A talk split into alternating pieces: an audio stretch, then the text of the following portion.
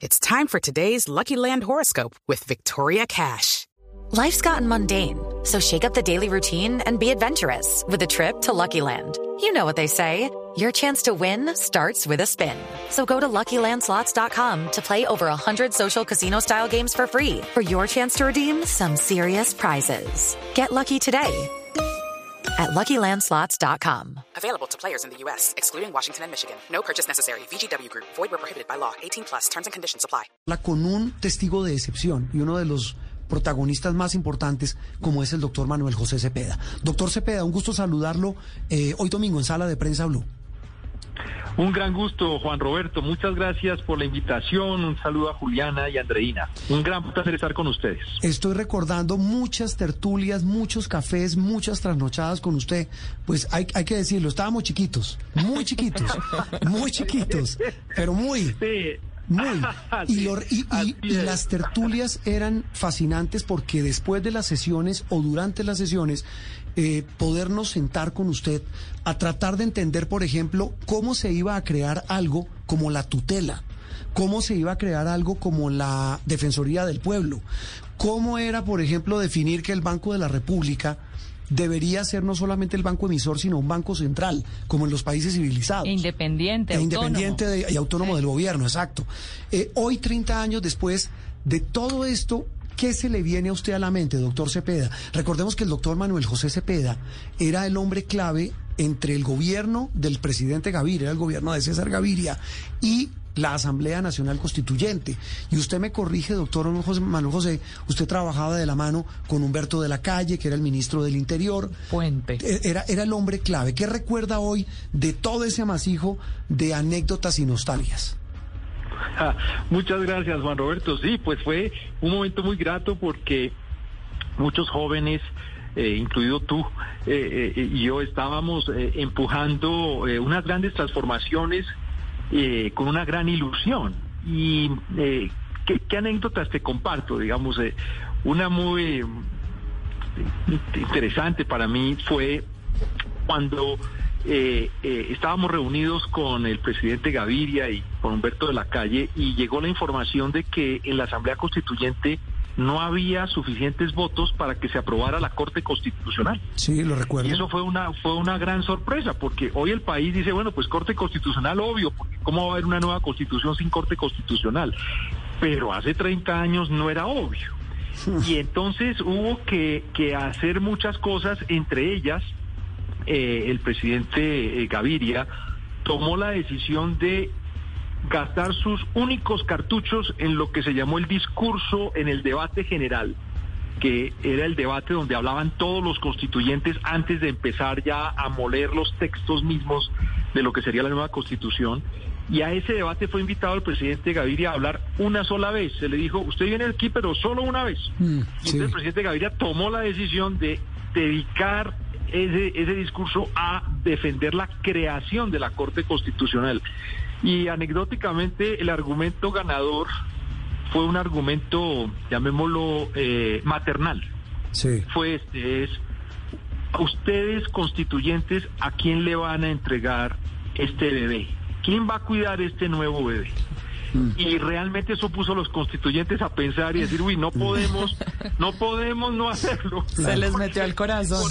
Exactamente, Y, era que si eran capaces de no, de no, de no crear un tribunal que defendiera esa constitución, porque recordemos, repito, a estos jóvenes, a estos muchachos que están aquí en cabina y, que nos escuchan, eh, antes la, el control de constitucionalidad, es decir, quien vigilaba que se cumpliera la constitución, era una sala de la Corte Suprema de Justicia. Es que estamos hablando de un cambio revolucionario. Pero doctor Manuel José, 30 años después hablamos de la tutela, la Corte Constitucional, la Defensoría, eh, el cambio a la, Fiscalía General de la Nación, el cambio al sistema de regalías, el cambio en el sistema económico. De todo eso hoy, 30 años después, mirando hacia atrás, ¿uno qué puede decir? Y se lo pregunto no para que digamos mm, qué anécdota nos cuenta, sino de tantos cambios que le han hecho a esta constitución del 91, lo más importante para usted, ¿qué sigue siendo? ¿Qué sigue permaneciendo y teniendo la vigencia 30 años después? A mí me parece que lo más, importante, continúa con vigencia, es el sentimiento que tiene hoy la gente de que tiene derechos. Lo vimos ahorita en el paro.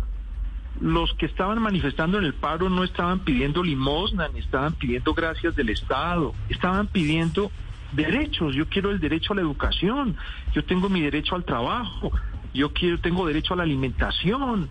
Había las reivindicaciones se han transformado en Colombia y se hacen con un lenguaje de derechos. No es que no haya deberes, no es que los derechos sean ilimitados, pues no, claro que hay deberes y hay límites a los derechos, pero eso cambió significativamente la manera como los colombianos entienden su dignidad humana, su libertad, su igualdad y eso a mí a mí me emociona mucho. Eh, claro, a veces hay problemas y a veces se pide más de lo que realmente se puede dar, pero pero ha sido un cambio muy grande. Lo mismo pasa con salud o con pensiones. La gente no va a pedir una pensión porque necesita una platica, sino porque tiene derecho a su pensión. Y en materia de salud, pues ha habido un cambio enorme. La gente cuando no le dan el tratamiento, no le hacen el diagnóstico Pone una que, tutela, que requiere, claro. pone una tutela porque tiene derecho fundamental a la salud. Eso es totalmente nuevo. Hoy para, para una gran mayoría de, de- de colombianos que son jóvenes, pues eso es normal y eso es bueno. Es bueno que se entienda que es normal tener derechos. Antes no era así, Juan Roberto. Ah, antes era exótico reclamar, claro, Antes era, sí. exótico. Eh, eh. Antes era exótico reclamar y uno, uno iba, uno iba agachadito, uno Ah. iba con todo el cuidado porque de pronto no me dan gusto. Ah. Ahora no, ahora la gente va con dignidad, va con sus derechos. Y eso es una maravilla, eso es un cambio fundamental que no solo protege a las personas, sino que cambió la democracia en Colombia. Porque antes la democracia era puros procedimientos, el procedimiento electoral. Pero ahora se reconoce que la democracia es, es proteger los derechos humanos, la libertad, la igualdad, la dignidad, la autonomía. Eso es una transformación enorme en la concepción de la democracia que llegó para quedarse. Yo no veo cómo se puede retroceder en eso. Doctor, y otra cosa, pues si, si digamos que se habla mucho de que esta es una constitución de avanzada, que modernizó el Estado colombiano, de hecho es ejemplo y referencia para la región, pero ¿qué cree usted, si ahora, ahora hablábamos de lo que cree que permanece, ¿qué cree usted que ha faltado, qué ha fallado? Eh, ¿Voluntad política de pronto? Porque lo que estamos viendo en este momento, el estallido social que vemos con esta reclamación de derechos, es porque definitivamente esos derechos no han sido materializados del todo. Entonces, ¿qué cree usted que, que, que podría estar fallando para que esa, esa, esa carta magna, esa, esa carta de navegación eh, que es tan ejemplar, realmente esto se pueda traducir en bienestar para la gente realmente? Y le, y le agrego a eso una cosa, doctor Manuel José, a la pregunta de Andreina, es que hoy, 30 años después, los que están en la calle dicen que ni siquiera esa constitución representa sus derechos y sus reivindicaciones. Claro, claro. Y, y como decía, piden sus derechos, pero los piden materialmente, como decía Andreina, quieren el goce efectivo de los derechos. Y ahí lo que ha fallado mm, para mí son dos cosas. Lo primero es que realmente no se logró transformar la forma de hacer política en Colombia. La constituyente, como recuerdas Juan Roberto, se hizo contra el clientelismo, contra los auxilios parlamentarios, contra eh, eh, la corrupción. Eh, y, y pues sí, hubo unos momentos en que el sistema político cambió, claro, no tenemos un bipartidismo férreo, hay muchos partidos políticos, nuevos movimientos, pero la manera de hacer política realmente no cambió. Pues, pues mire, Y no se logró dignificar la política. Hoy, hoy, hoy, eso, eso no cuadra. Y, y ahí, ahí nos quedamos cortos. Y lo otro es en políticas públicas, Juan Roberto. Sí. No hay políticas públicas orientadas a, a proteger los derechos. Le toca a los jueces intervenir. Mm. Lo ideal es que los jueces no tengan que intervenir porque el Estado funciona bien, porque el Estado Sí. tiene políticas públicas, las aplica y protege entonces los derechos materialmente de la gente. Mire, ahí hay un tema, es que usted me, me- me hizo recordar algo, para, para estos jóvenes también recordarles que en medio de la constituyente se decidió revocar el mandato del Congreso, me corrige usted, del Congreso de la época, Sí. del Congreso de la República. Y usted me corrige o nos corrige, doctor Manuel José, creo que volvieron casi todos los mismos que han revocado. Claro, entonces, como, como tú muy bien lo anotas, Juan Roberto, la constituyente quería seguir legislando. No solo después de haber adoptado la constitución, eh, terminar, sino legislar para desarrollarla. Eso creaba un problema grandísimo. Entonces el acuerdo al que se llegó fue crear una congresito, una comisión especial legislativa que durante un periodo corto iba a, aprobar unos decretos o no improbar, era el lenguaje del presidente Gaviria, y ahí salió el decreto de la tutela, de la Corte Constitucional, de la Fiscalía, ahí se tomaron unas decisiones muy importantes por decreto, pero luego se revocó el mandato del Congreso para que llegaran las nuevas fuerzas políticas que habían estado en la Asamblea Constituyente al Congreso. Pero eso no eh, eh, eso eso no no no no fue sostenible, digamos. Al M19 le fue bien en esta primera elección postconstituyente, también le fue bien eh, un poco a Salvación Nacional. Llegó la nueva fuerza democrática. Andrés Pastrana creó la nueva Fuerza Democrática y llegó como senador eh, con la nueva Fuerza Democrática. Mm. Sí, exacto. Pero, pero, y, pero con el tiempo no fue sostenible y, y de nuevo regresamos a, a unas prácticas que, que no hemos podido desterrar lamentablemente. Y por eso lo que tú anotabas, hay desconexión entre las personas que están en la calle y sus representantes. La gente no se siente representada. La gente no siente que le están interpretando, que están respondiendo a sus peticiones. Y ahí hay un problema gravísimo en el sistema político.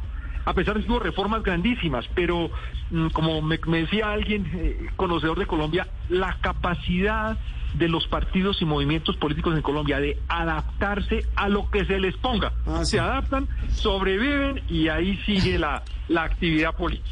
Y en esa representación, doctor Cepeda, también el asunto de los territorios, ¿no? Y es que esta constitución pareciera ser una constitución que vivimos más quienes estamos en las grandes ciudades con esos derechos allí consignados mejor garantizados que quienes están en los territorios más apartados del país. Sí, sí, eso continúa, aunque la constitución eh, protege la autonomía territorial, da escenarios de participación en las regiones, los municipios han fortalecido mucho con los planes de ordenamiento territorial, todo eso ha sido avances importantes. El país sigue siendo muy centralista y ese es un tema de mentalidad realmente. Y hay un centralismo en Bogotá, pero también hay un centralismo en las regiones. Eh, y hay, hay eh, sitios donde prefieren que de Bogotá lleguen unas decisiones o lleguen los recursos eh, ese es un tema que está pendiente, se ha avanzado, pero falta todavía recorrer mucho camino en esa materia. Sí, y muchísimas preguntas más. Eh, mire, lo que Manuel José, una, una, una reflexión final. Eh, hace 30 años nos pusimos de acuerdo, y digo nos pusimos porque éramos los colombianos, que eran enemigos acérrimos. Hoy, ¿por qué no somos capaces? ¿Qué interpretación hace usted? Ese tema es tan importante, Juan Roberto. Me parece que en el 91 las diferencias nos unían porque nos enriquecían y había generosidad, había escucha. Hoy las diferencias nos dividen y nos polarizan. Yo creo que eso se debe a que no tenemos un propósito común para que nos una a todos. No hay, ¿para dónde vamos? ¿Cuál es el gran propósito común? pues no, no está sobre la mesa.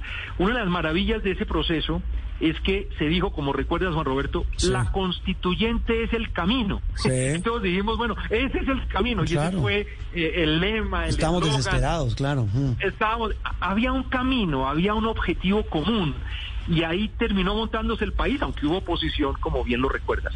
En este momento no sabemos cuál es el camino. Entonces, ah, no, estamos bien. Pero es la, es la realidad. ¿Cuál es el camino? Y, sale alguien y propone esto, y el otro dice lo contrario. Hay un problema muy grave de liderazgo en general, eh, creo yo. También hay un tema difícil y es el de digamos, nos hemos vuelto más ideológicos, paradójicamente. Antes la política en Colombia era más pragmática y como muy bien lo anotabas en la introducción, pues allá se sentó Álvaro Gómez con Antonio Navarro, es decir, el secuestrado con el que perteneció al grupo que lo secuestró, Y, Horacio Serpa, y pragmáticamente dijeron, vamos a trabajar juntos y a sacar esto adelante. Mm, esa es la pequeña, esa es la pequeña gran diferencia. Muy ideológico, sí, no, muy ideológico, no. Sectarios, podría decirlo uno, Sí, porque yo no sé, doctor Cepeda, si es de ideología o de egos, de intereses individuales más que de ideología uno podría resumirlo en egoísmo, sí, también puede ser, ¿no? También puede ser, sí es cierto, hay unos elementos personales. Yo quiero quiero atribuirlo a, a, que sea hay como unas barreras que nos separan que no tienen por qué existirlas, porque no son barreras ni religiosas, ni son barreras eh, realmente de, de, eso, de esas que son muy difíciles de superar, eh, son eh, quizás más personales como, como se anota, pero también se habla más en Colombia ahora de izquierda y derecha. Mm.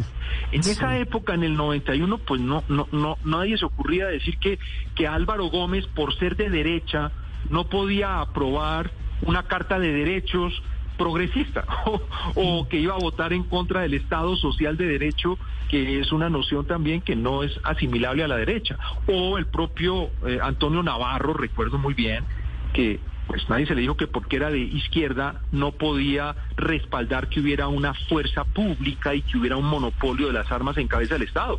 Yo recuerdo que Antonio Navarro en su discurso al clausurar hizo un saludo especial a las fuerzas militares de Colombia y expresó su respeto a las fuerzas militares de Colombia mm. o, incluso a los Estados Unidos. Y en ese momento eso, eso para alguien de izquierda no era problema es no las posiciones eh, eh, que te asociadas a algunas ideas no eran un obstáculo para tender puentes, mm. para construir juntos algo que puede ser mejor para el país.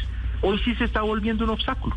Ese es el gran problema, el, egoísmo y el sectarismo. Pues doctor Manuel José, esta tertulia sabrosa, eh, maravillosa, pues eh, ojalá les haya servido a nuestros oyentes para entender en algo la importancia de estos 30 años de nuestra constitución política, que con sus defectos, con sus obstáculos, terminó siendo una carta de navegación que nos entregó muchos derechos y muchísimas reivindicaciones. Le mando un abrazo y muchas gracias. Muchas gracias, Juan Roberto. Un abrazo también para ti, para Juliana y para Andreina. Muchas gracias. It is Ryan here, and I have a question for you. What do you do when you win? Like, are you a fist pumper? A woohooer, a hand clapper, a high fiver. I kind of like the high five, but if you want to hone in on those winning moves, check out Chumba Casino. At ChumbaCasino.com, choose from hundreds of social casino style games for your chance to redeem serious cash prizes. There are new game releases weekly, plus free daily bonuses. So don't wait. Start having the most fun ever at ChumbaCasino.com. No purchase necessary. BGW. Void were prohibited by law. See terms and conditions. 18 plus.